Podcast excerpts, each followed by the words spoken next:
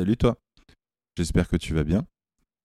Aujourd'hui, comme annoncé dans le premier épisode, j'aimerais te présenter deux protagonistes de ma vie, Clotilde et Andrea. Commençons par Clotilde. Clotilde, c'est avant tout une oreille attentive.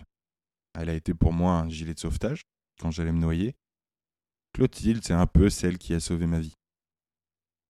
Ma rencontre avec Clotilde n'a rien du fruit du hasard. Ce sont mes proches qui souhaitaient que je la rencontre. Au début, je ne voulais pas. J'avais peur. J'avais pas peur de Clotilde, mais j'avais peur de ce qu'elle pouvait révéler en moi. Rencontrer Clotilde signifiait rencontrer mon passé, mes doutes, mais aussi mes angoisses. Cinq ans se sont écoulés. Et un jour, quelqu'un m'a dit Rien au monde ne rend plus malheureux les hommes que la peur.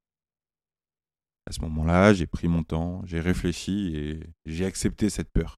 Et j'ai décidé de passer au-dessus. Avec mon regard de jeune homme de 25 ans, c'est le genre de rencontre que je souhaite à tout le monde. La confrontation est d'abord très violente, mais avec le temps, elle en devient agréable. Étrange, étrange. Avant de continuer, il faut que vous sachiez qui elle est. Elle est douce sans être indulgente. Elle est accueillante sans être maternelle. Elle est compréhensive sans être compassionnelle. Profond, hein. En rencontrant Clotilde, j'avais l'impression d'être un mouton qui s'était égaré et qui appartenait plus à son troupeau. À ce moment-là, je pensais avoir besoin d'un berger qui me ramène auprès des miens. J'en étais même persuadé. Il arrive qu'on ne soit pas les meilleurs juges euh, de nos besoins. Et en l'occurrence, moi, à cette période, mon regard, il était voilé euh, sur ses besoins. C'est pourquoi j'avais besoin de quelqu'un. Clotilde, elle m'a pas raccompagné au troupeau. Elle m'a aidé à comprendre que je ne dépendais pas forcément de lui, contrairement à ce que je pensais. Que le troupeau pouvait être un soutien, mais que j'étais un individu à part de ce troupeau. Pendant longtemps, je m'en suis voulu de pas être comme tout le monde. Malgré le fait que nous soyons euh, tous différents, on ne peut pas réfuter l'existence d'un moule dans lequel on nous conseille sans arrêt de rentrer. Et alors moi, à ce moment-là, j'ai fait tout ce que je pouvais pour y rentrer dans ce moule. En plus, on nous le vend si confortable, ce moule, alors pourquoi pas y rentrer? Les études, les soirées, le boulot stable, les passions extrascolaires, être en couple, avoir plein d'amis. J'ai fait tout comme on m'avait dit de faire. Et arrive un jour où j'ai regardé derrière moi et je me suis dit euh, à quoi ça rime tout ça?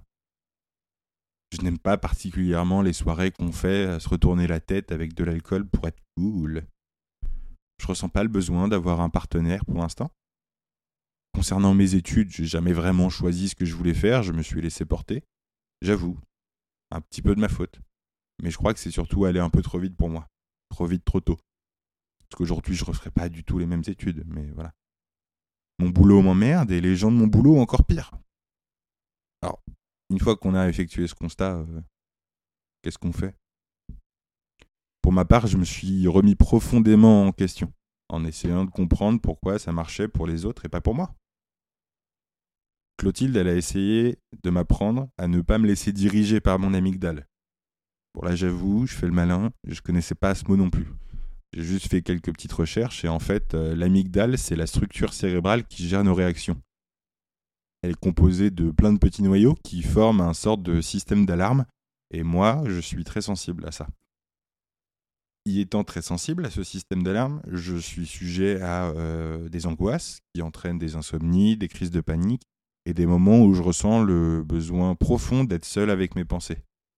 Le problème de ces moments-là, c'est que ces pensées, elles sont très énergivores. Et à ce moment-là, euh, euh, moi, je les combats, ces pensées-là, et c'est beaucoup d'efforts. Finalement, Clotilde, c'est celle qui m'aide à m'ancrer dans le réel. Clotilde, c'est mon moyen de rationaliser mes pensées. Je vous ai parlé de Clotilde. Maintenant, laissez-moi vous présenter Andrea. Andrea, c'est celui qui me nourrit le plus depuis euh, des années.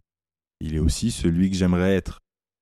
D'aussi loin que je me souvienne, Andrea a toujours été là pour moi. Andrea, c'est un partisan, sans être complètement dans l'adhésion de mes envies. Et c'est quelqu'un de doux, sans être complètement clément. Sa présence a toujours été un réconfort incommensurable pour moi.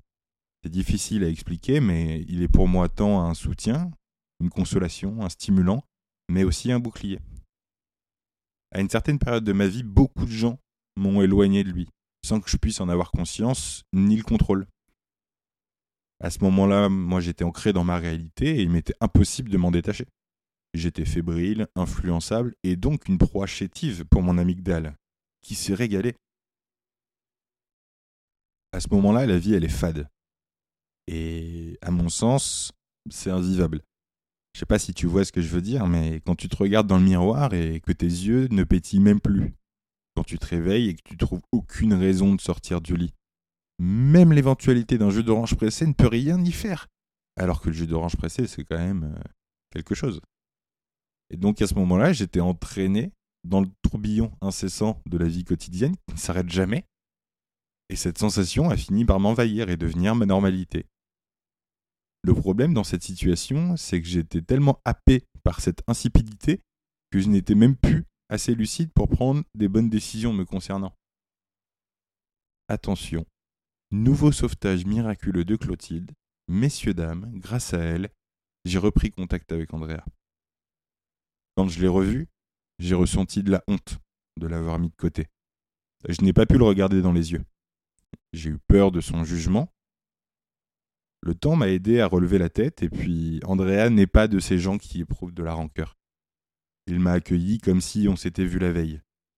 J'ai voulu lui rendre ce qu'il m'offrait dans un premier temps mais j'en étais pas encore capable.